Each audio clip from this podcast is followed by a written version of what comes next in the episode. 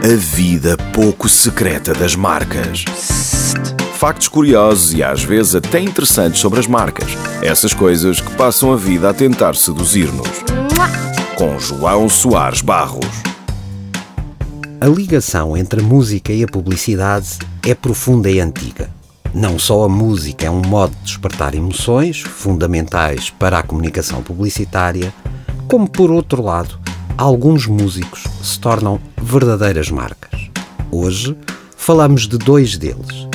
Mariah Carey, com o seu clássico de 1994, All I Want for Christmas Is You, voltou a ser a canção mais escutada no Spotify na véspera deste Natal, com mais de 23 milhões de streams.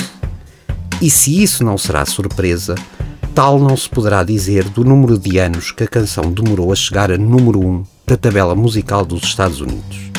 Nada mais, nada menos que 25.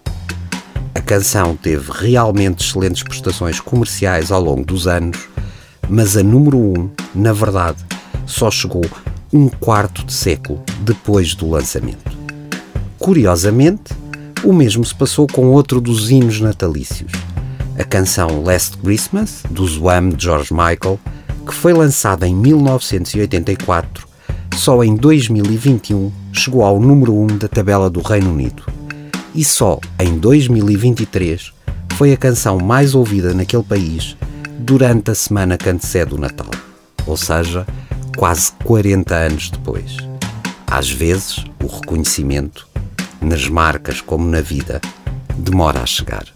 A vida pouco secreta das marcas. Na radar.